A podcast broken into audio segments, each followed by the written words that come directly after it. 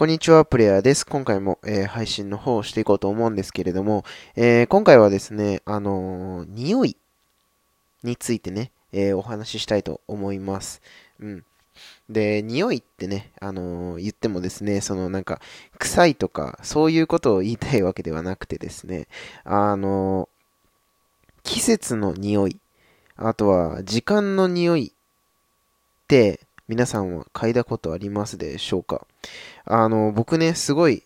あるんですよ。あの、夜の匂いとか、朝の匂いとか、うん、そういうなんかこう、な、なんて言うんですかね、こう、なんとも言い表しにくい、こう、匂いにすごい敏感でして、うん、朝の匂いとかね、夜の匂いとかね、僕は、あの、夜の匂いが好きなんですけど、こう、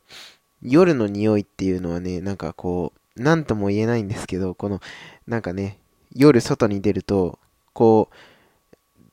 う、すごいね、こう、気持ちが高ぶるっていうか、うん、すごいなんかこう、ドキドキするんですけど、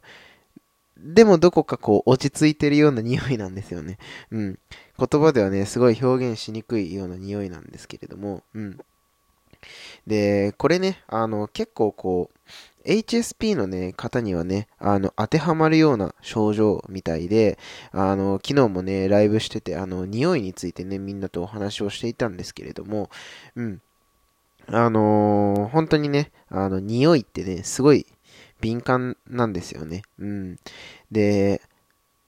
春夏秋冬、春夏秋冬ね。うん。こちらにもね、実はね、匂いっていうのがあるんですよね。うん。こう、ま、春はね、僕基本的にあの、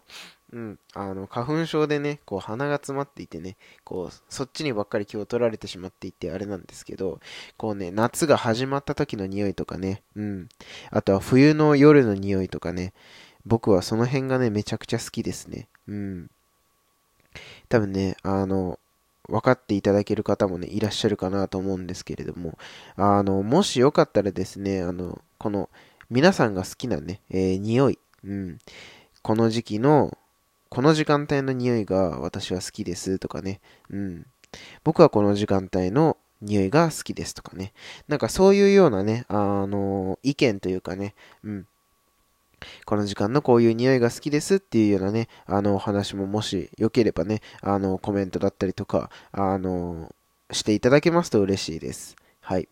あの、今回はね、全くこう、話のまとまり、今いつも通りなんですけど、話のまとまりのない、えーお話をしてしまいましたが、はい。